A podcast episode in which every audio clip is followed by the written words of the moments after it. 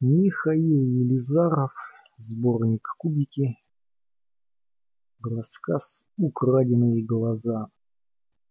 Малышев знает, что он третий муж у своей жены. Первый просто развелся, а вот второй муж хотел зарезать. Бегал за ней по поселку с ножом, пока его не повязали. Жена, когда вспоминает об этом, плачет. Она не хочет брать фамилию Малышева и остается при девичьей фамилии Липатова. Зовут жену Марина. Малышев уже полгода живет у Липатовых в Пресненском, а на работу ездит на мотоцикле в город и там пересаживается за руль грузовика. Малышев водитель по профессии. По вечерам в гараже механики за бутылкой ведут долгие разговоры обо всем. Малышев как-то проговорился, что переехал в Пресненское, а ему сразу доложили. Самая там страшная семья – это Липатовы. Малышев теперь стесняется сказать товарищам, что дочь Липатовых Марина его жена. А что они такого сделали? Вроде из праздного любопытства спрашивает о Липатовых Малышев. Поговаривают, что Липатовы ведьмачат, отзывается шофер Судаков. Одна девушка из Пресненского должна была замуж выйти за старшего сына Липатовых, а потом расхотела и за другого пошла. И почти сразу после свадьбы начались у нее болезни, Сначала на шее появились нарывы, голова очень сильно болела. Как же она, бедная, мучилась. Затем под мышками вспухли лимфоузлы, и она умерла. Вещи ее перебирали, нашли свадебную фату, и на ней был крест вырезан, и вышита буковка «Л», сокращенно то ли Липатов, то ли Лукавы. Все в Пресненском догадывались, чьих это рук дело. А когда поминали по умершей девять дней, то к ним пришла старая Липатова и говорит – я так рада, так рада, так рада, что ее запечатали в церкви. Колдуны всегда рады чьей-то смерти и должны трижды говорить правду, вот Липатова и сказала «рада». А словами про церковь свою правду завуалировала. У Липатовых, говорит водитель Лунев, два сына и дочь. В Пресненском все родители запрещали детям дружить с Липатовыми. С ними боялись водиться, чуть что не по-ихнему. Горя хотите, Будет вам горе от нашего папы. Так и получалось. Кто с Липатовыми поссорится, месяц пройдет, ребенок худой делается, бледный, круги под глазами. Бабы, что с Липатовой связываются, болеют по-женски, грудь отрежет или яичники. Мужики пьют, вешаются. Вначале найдут под калиткой узелок с землей, голову куриную, а потом начинается. Если хочешь, тоже расскажу тебе кое-что про Липатовых, встревает механик Гришин, радуясь возможности поговорить. Его история о втором Липатовском зяте, который теперь проживает в городе на попечении родителей, бывший тоже работал в этом гараже диспетчером, звали его Агеев Максим, и пока он не сошел с ума, был приятелем Гришина. Раньше даже бы. Агеев был общительный, а то вдруг начал говорить, что его отравили холодцом, и кругом колдовство, и жена не родная, а ведьма, а потом чуть не зарезал жену. Вначале дошли слухи, что Агеев ослеп, но не по-настоящему, а от безумия.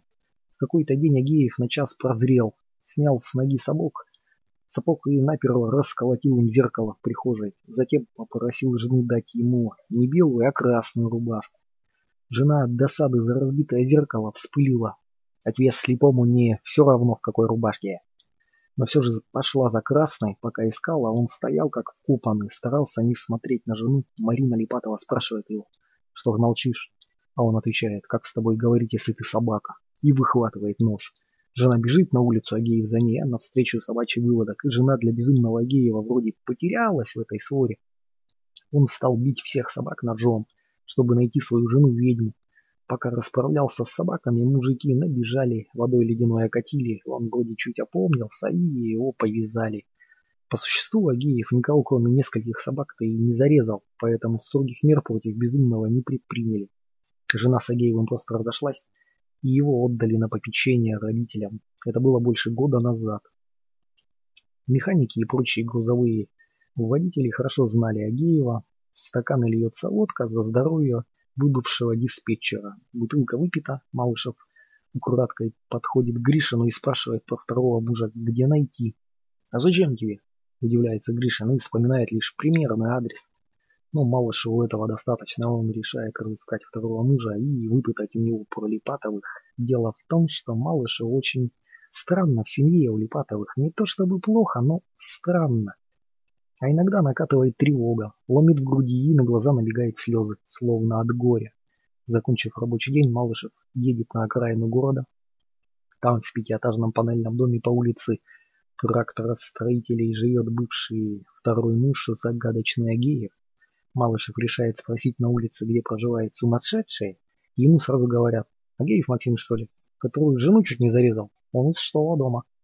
Малышев садится во дворе и ждет, не выведут ли родители больного сына на прогулку.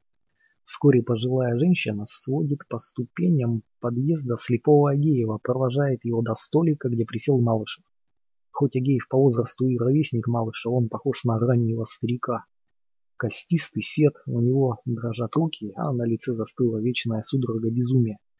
Мать говорит Агееву, «Побудь здесь, сынок, я в булочную всего на десять минут». А Малышеву шепчет, вы не переживайте, он смирный. Малышев идет за матерью Агеева. Слепой он? Нет, отвечает мать, он все время что-то видит, но не то, что перед глазами, он только иногда прозревает раз в несколько дней, на час или больше, а потом снова слепнет. А вы кто? Я из гаража, где раньше ваш сын работал. Пока вы в булочной, я посижу с ним.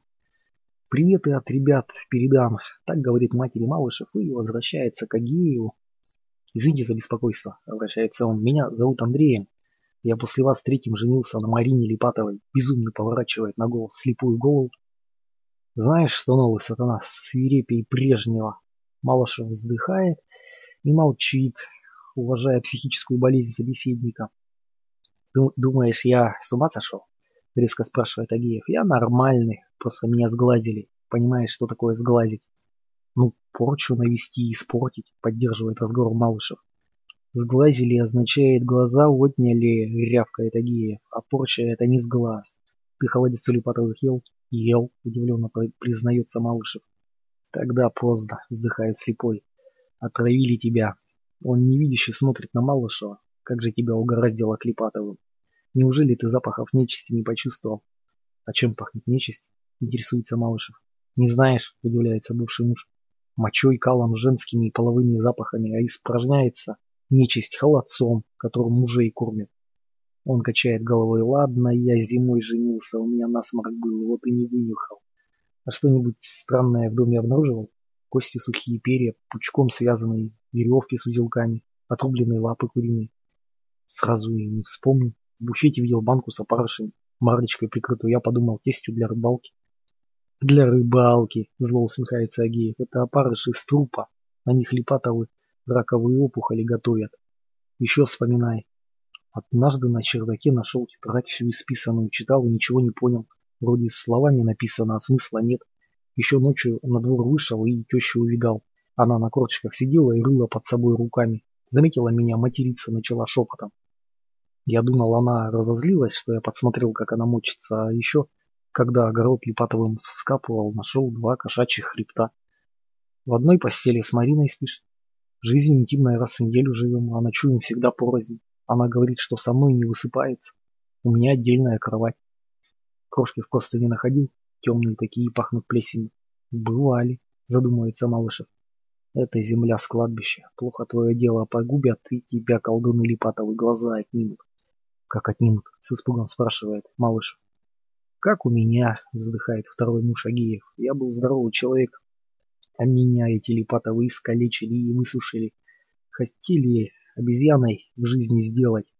За это и убить хотел жену свою Марину Липатову. Убить хотел умышленно. Никаких драк и ссор между нами не было. Липатовы глаза мои украли. Я до сих пор помню, как это было. Вначале, как и ты, холодец ел.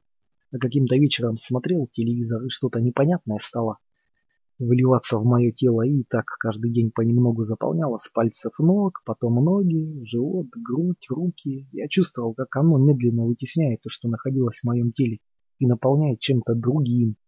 Я даже ощущал духовную перепонку между собой и новой субстанцией. Ничего не мог поделать с этим.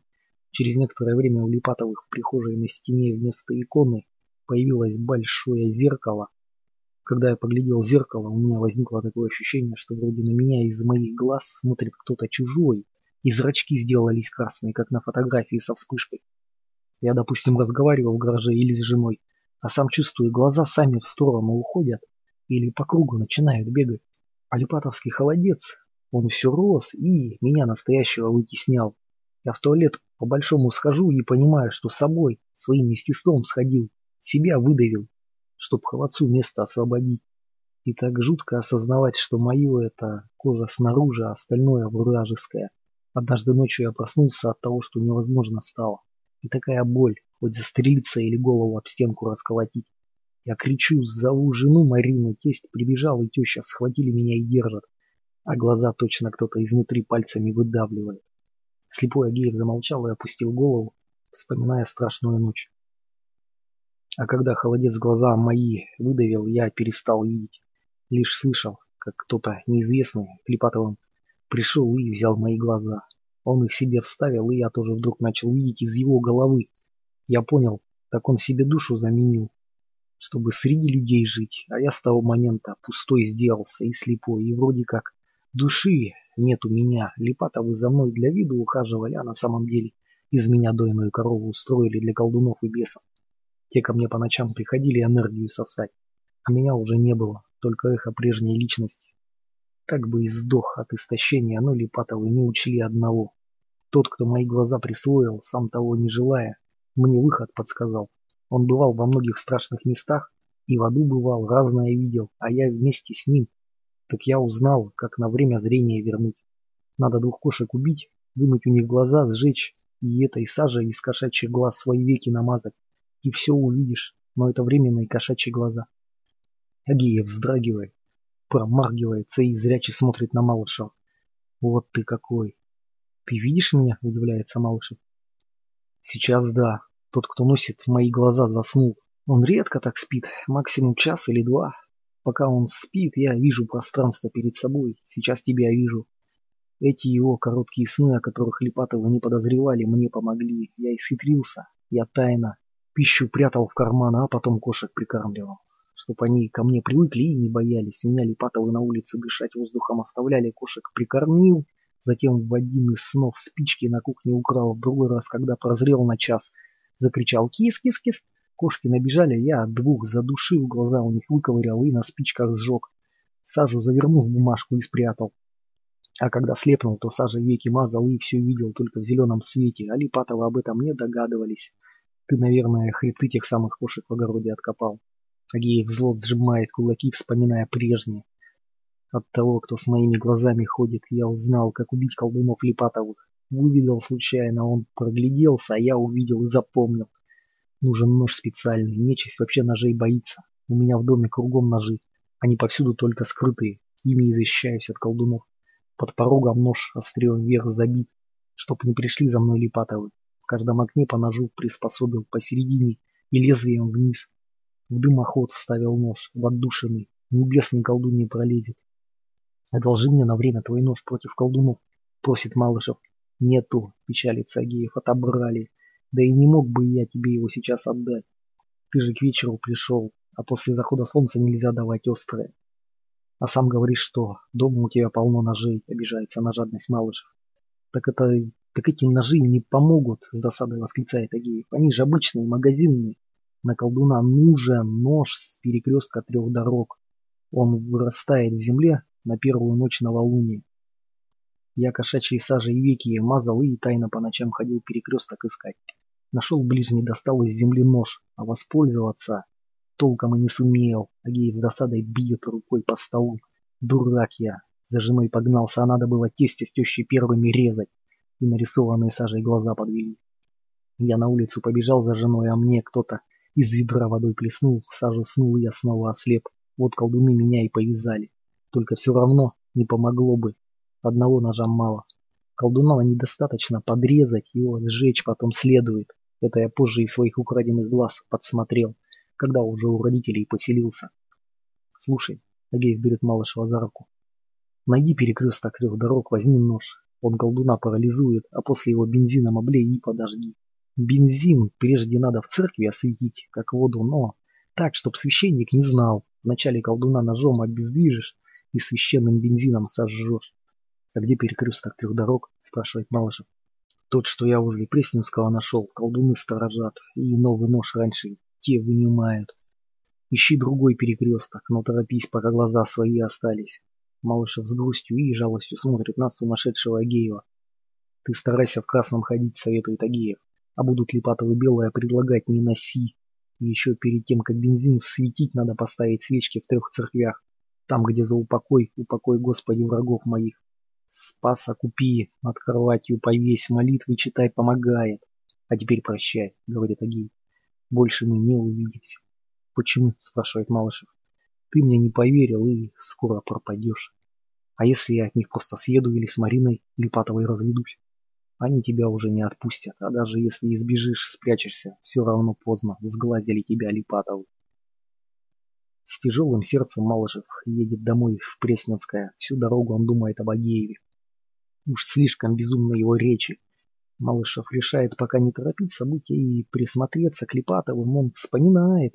В прихожей действительно торчит в стене пустой гвоздь, где, по словам Агеева, раньше Висела икона, а потом зеркало, что Агеев расколотил. Малышев видит пруд и решает искупаться и охладить разгоряченную голову. Сворачивает мотоцикл с дороги, подъезжает к берегу, поросшему сухим камышом. На деревянных мостках, свесив ноги, сидит девочка. На светлой, в горошину ткани платьица, две черных косички. «Теплая вода?» – спрашивает издалека Малышев, чтобы не испугать девочку. Та, не поворачиваясь, хрипло говорит. Скажешь Липатову пусть икону сегодня вешает. Во рту Малышева сохнет слюна. Какую икону? Не твое дело, Липатов сам знает. Так передашь или других просить?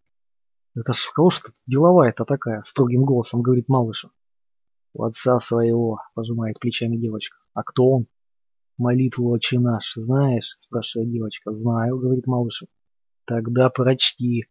«Отче наш, и же иси на небесех, Послушно читает Малышев, доходит до последней строчки. И введи нас в свои искушения, но и избави нас от... От... от, от язык Малышева заплетается. Он пытается повторить. Но избави нас от... от и смотрит в худенькую спину девочки. Мой отец тот, две косички на миг превращаются в змеи. Про кого ты произнести не можешь. Теперь поезжай к Липатовым, приказывает девочка. Малышев пятясь убегает к мотоциклу, заводит мотор, Малышева колотит озноб. Только встречный ветер и ухабы, сотрясающий мотоцикл, окончательно прогоняет наваждение. А в прихожей у Липатовых на пустом гвозде, где раньше висело разбитое геевым зеркало, уже появилась икона с непонятным святым.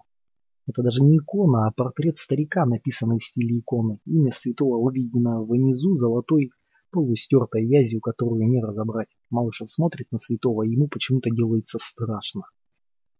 С того вечера тревога поселяется в душе Малышева. Он старается лучше приглядываться к чужой семье. Он также нюхает запахи, чтобы разобраться, где нечисть. В доме часто пахнет колом или мочой, а Марина Липатова источает половые запахи. Малышеву чуть ли не каждый день дают есть холодец. Малышев теперь от холодца отказывается, хоть теща и бубнит над духом, дескать, зять распоясался и домашнего не ест. Также Малышев ходит в красной футболке. Марина Липатова говорит, что футболка пропотела, Однажды с просонья он слышит, как теща советует его жене Марине. Пусть в белом ходит, не давай ему красное носить.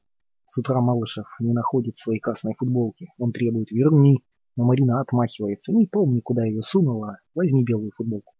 Малышев начинает ругаться, но тут ходит тесть и стыдит его, что по таким пустякам не ссорятся. Много чего странного замечает теперь Малышев. К примеру, теща на столе месит тесто, а по телевизору показывают шахту в Донбассе. Тесть при этом сообщает. Вот мы пироги сделаем, а там беда получится.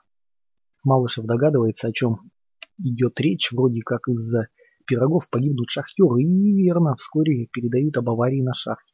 Малышеву как-то снится, будто те с тещей насильно накормили его холодцом. Он просыпается, и что-то липкое стекает с губ по подбородку. Малышев утирается и думает, что это просто слюна, а не холодец.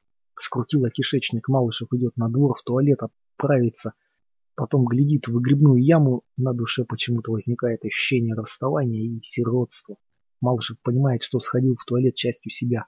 Он возвращается в дом, в прихожей вдруг высвечивается икона с неизвестным святым, словно за окном полыхнула фарами случайная машина. У святого злые, пустые, без зрачков глаза. Малышева одолевает страх, изображение гаснет. Малышев замечает в прихожей черный силуэт, горящие глаза и лохматое лицо. и ожившая тень проходит сквозь Малышева. До утра Малышеву снятся кошмары, их реальность ужасает. Будто бы ночью он просыпается от стука в окно, там тесть Липатов и морда у него длинная, как у лошади. Он стучится оторванной человеческой рукой. Затем Малышев просыпается на заре и слышит, как шепчутся Липатову. «Пора отнимать», — говорит тесть и выносит из сарая охотничье ружье.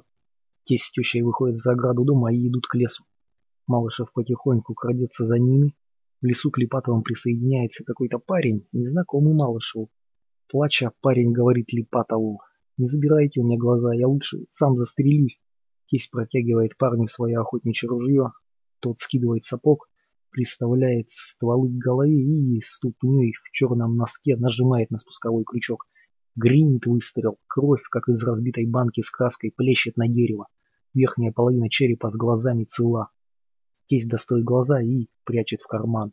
Малышев хрустит веткой, тесть с тещей оборачиваются и видят Малышева. Он дико вскрикивает и снова просыпается. На утро Малышев не находит в прихожей иконы.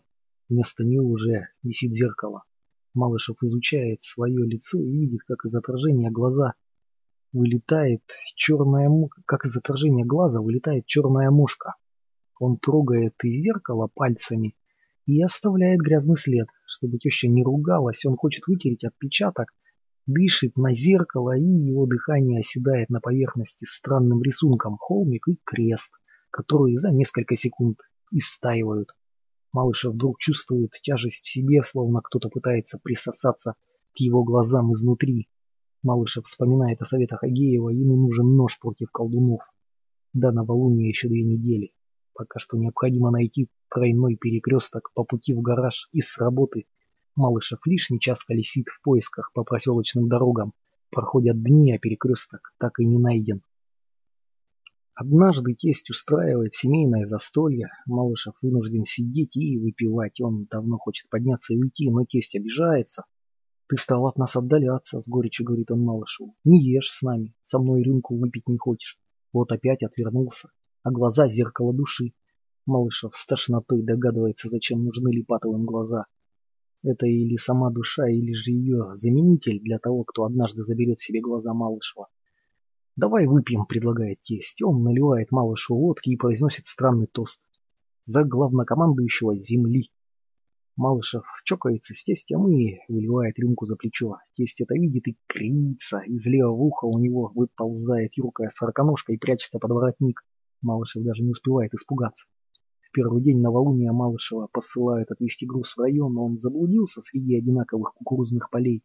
Малышев тормозит, чтобы спросить кого-нибудь, как доехать в поселок Знаменка. Навстречу ему попадается шаткий от хмеля мужик. Малышев спрашивает, мужик неопределенно машет рукой, указывая путь. «Не понял?» – переспрашивает Малышев. «Тут же две дороги, по которой ехать». И тут Малышев замечает, что есть еще одна дорога, не асфальтовая, а грунтовая, с давним тележным следом идет из перелеска в поля. Но это определенно дорога, и она третья. Малышев вздрагивает от радости, он нашел перекресток трех дорог.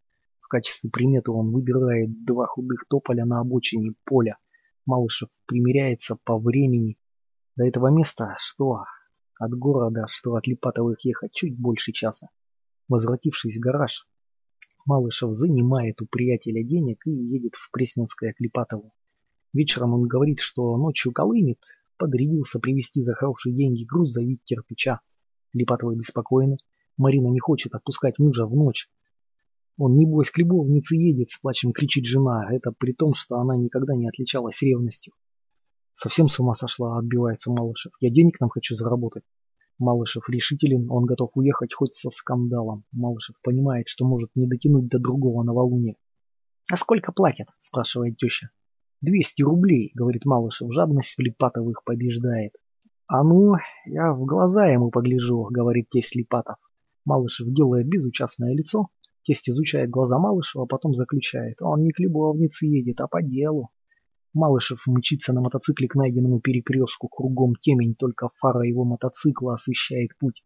В темноте Малышев долго кружит среди полей. Вот ему кажется, что он нашел верную дорогу. Он замедляет ход, чтобы не пропустить развилку. Наконец он видит вдалеке два тополя, похожие на козьи рога. Малышев глушит мотор и слезает с мотоцикла. Три дороги, две асфальтовые и грунтовая, пересекаются в одной точке. Малышев поворачивает руль так, чтобы фара осветила пересечение. Там просверкивает полоска отраженного света. Малышев подходит к этому месту и с дрогнувшим сердцем видит воткнутый нож с белой пластмассовой ручкой, самый обычный, каким режут хлеб. Малышев протягивает руку к ножу, вытаскивает его и прячет за пазуху. Теперь он вооружен. Малышев возвращается под утро и протягивает Липатовым вроде бы заработанные деньги, а на самом деле те, что он занял в гараже. С ножом Малышев не расстается, носит его всегда при себе. На следующий день Малышев берет в гараже две десятилитровых пластиковых канистры с бензином и едет в церковь. Батюшка равнодушно святит канистры, не подозревая об их содержимом. Той же церкви Малышев покупает молитвенник, иконку Спаса Оплечного и ставит первую заупокойную свечку – всю как учил Агеев. Посетив еще две церкви, он возвращается к Липатовым. Заветные канистры спрятаны в коляске мотоцикла. Липатовы бледны и сварливы, все трое ощущают недомогание, жалуются на боль в желудке и голове. Над тестем вообще кружат медленные зеленые мухи. «Наверное, мраками отравились», — говорит теща. Она стала вся землистого цвета и голову обвязала полотенцем.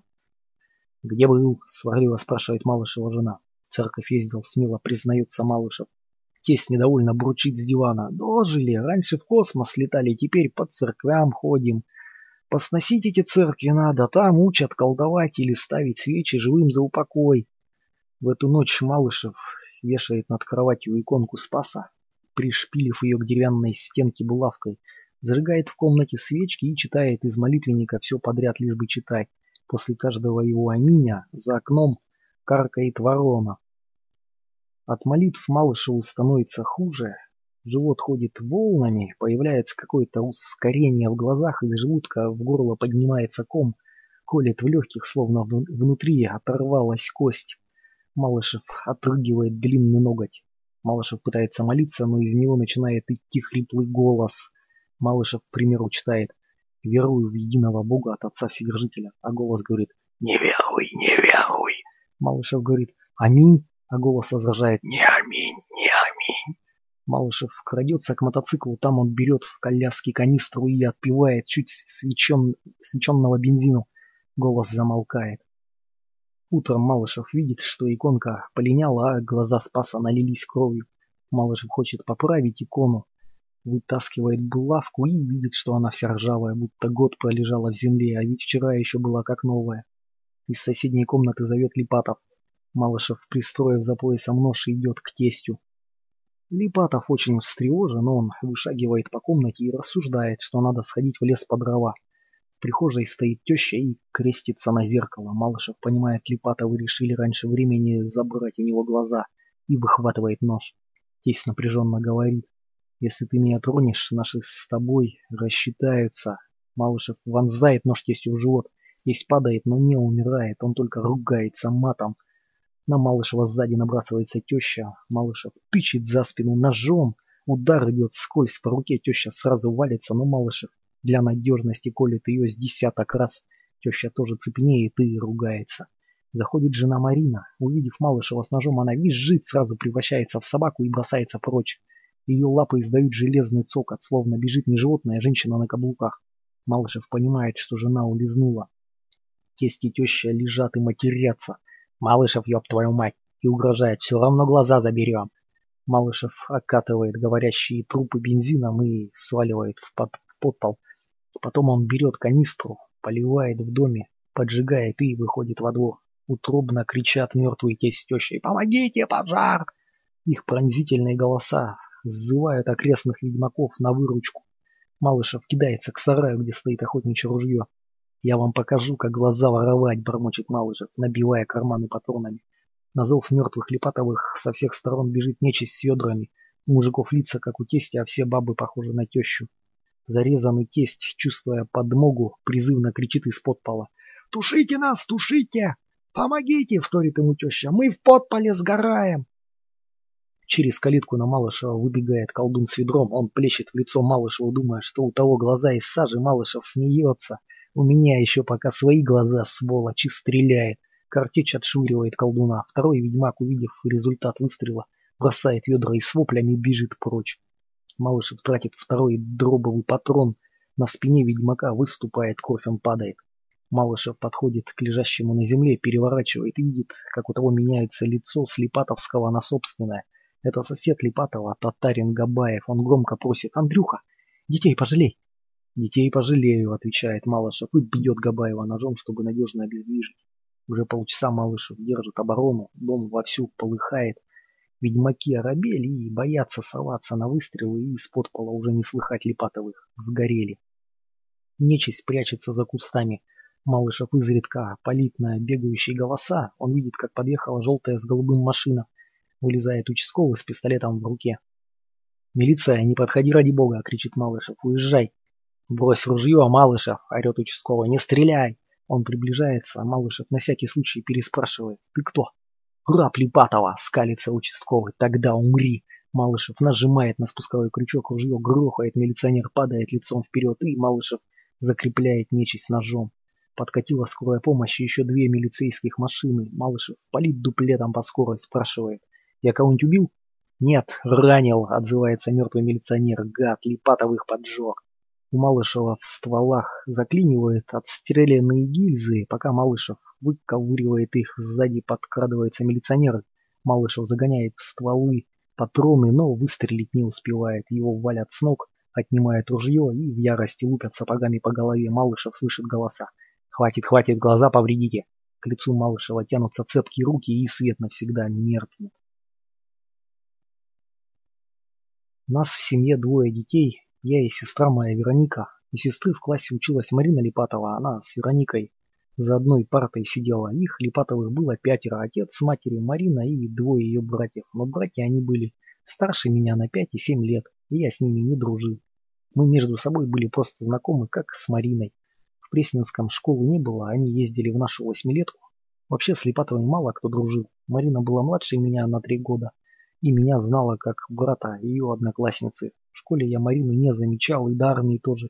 Она еще маленькая была, и я считался самым видным, и у нас в поселке, и в Пресненском. На меня многие хорошие девушки заглядывались.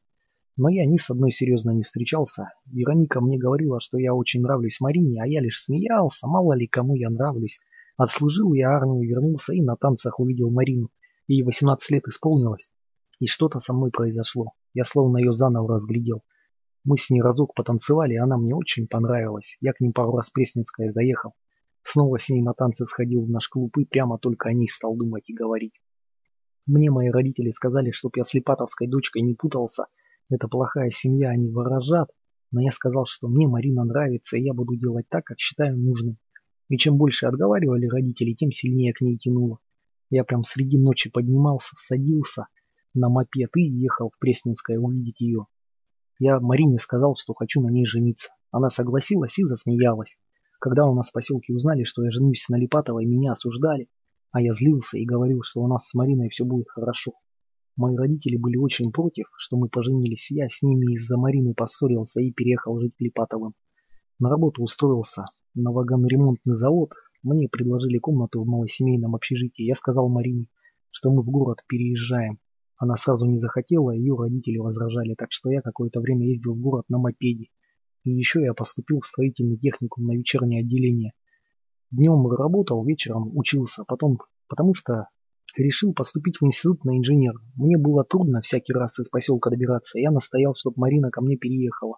И вот когда мы в городе, в городе жить начали, я стал по-другому на нее смотреть, словно бы прозревать. И то, чему раньше я не придавал значения, как она ко мне относится, ругается на меня, что я лишь работаю и учусь, и ей внимания не уделяю. Не уделяю. Все это я отмечал и задумывался, как же меня угораздило сойтись с такой женщиной, которая меня не понимает. И я обратил внимание еще. Только мы сильно поругаемся, на следующий день приезжает тесть или теща и еду привозит. Я домой приду, покушаю, и вроде опять все нормально. Я люблю Марину и готов с ней жить и терпеть ее. Но в целом жили мы плохо. Через день точно собаки грызлись, и так на протяжении года. Я даже думал, как с такой женой детей заводить. Все силы свои направлял на зарабатывание денег, старался хорошо в техникум успевать, а Марина учиться не хотела. Работала нянечкой сутки трое, а в, своб в свободное время меня скандалами мучила. И вот однажды случилось такое, что заставило меня разойтись. Я отпросился с работы, чтоб нормально к экзамену подготовиться. Марина мне говорит, раз ты дома, я поеду к маме с папой в Пресненское. Я говорю, пожалуйста, потому что мне так даже лучше было без нее за книжками посидеть. Она уехала, я учебник зубрю, и тут за окном такой характерный шум мотора. Запорожец Липатовых. Я в окно выглянул. Тесть с. Получается, Марина к ним поехала, а они к нам, и разминулись. Так мне не хотелось с ними встречаться, разговаривать, что я потихоньку вышел, дверь закрыл и к соседям. У Липатовых все равно ключи от нашей комнаты были. Через полчаса я услышал снова, как мотор затарахтел, выглянул, уехали Липатовы. Я вернулся. Дома стоят сумки с едой. Наверное, те с тещей подумали, я, как обычно, до ночи на учебе и Оставили сумки, уверенные, что Марина раньше меня домой вернется. Я стал их разбирать, и тут нахожу две странные склянки, на них наклейки и ручкой написано «в еду» и «в питье». Какие-то порошки. Я открыл понюхать, болотом пахнет, плесенью. Нашел еще два конверта, открыл, в одном сушеная черная жаба, а в другом змеиная шкура. И скорлупа толстая какая-то, не куриная и не утиная. А в общежитии у меня есть сосед, он очень верующий, хороший человек. Я к нему с этими склянками и конвертами пришел. Он сразу говорит, ведьмачьи привороты. Тебе эту дрянь в пищу подмешивают. И мне словно все открылось. Я сразу вспомнил, как я эту Марину полюбил. Это мне сестра пирожок дала съесть, сказала, что от Марины, а потом я ее на танцах увидел. И когда я к ним в гости заходил, меня киселем угощали, после которого я только о Марине и думал. Вот она пришла домой, я ей эти склянки и конверты показываю, объясни, что это такое. Она смутилась так, бормочет. Это чтобы ты не пил, не гулял. Меня от злости прям затрясло. Я говорю, убирайся к своим родителям, я с тобой жить не буду, развожусь. Ты построила нашу семью на обмане. Она в крик плакала, просила, но я уже знал ее истинное нутро. Я даже не ночевал, чтобы с ней ненароком не помириться в постели. И на утро я поехал в ЗАГС и заявление о разводе написал. Марина уехала, прошло несколько дней, и у меня словно пелена спала. Я понял, что она на мне никогда, что она мне никогда не нравилась, что она меня жабами оморочило. Приехали Липатовы Маринины вещи забрать. Они вели себя вежливо, тесть сказал, ну, подумаешь, не ужились, всякое бывает. А теща говорит, подушки тебе оставлю, как же ты без подушек в городе будешь?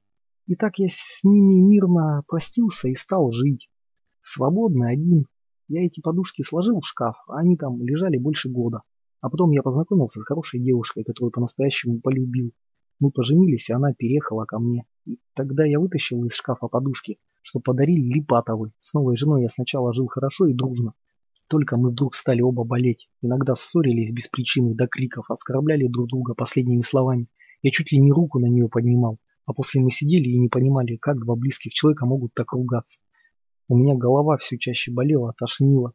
Учиться было сложно. Память ухудшалась. У жены мастопатию нашли в груди. Мы очень хотели ребеночка завести, но у нас не получалось, потому что у жены за год было два выкидыша. И так мы жили и горевали, но продолжали через силу любить друг друга.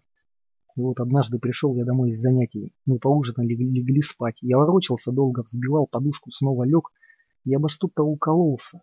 Ощупал под наволочкой, там словно палка торчит. Я взял ножницы и распорол подушку. А там не палка, а высушенная кость. Мы высыпали содержимое подушки на газету.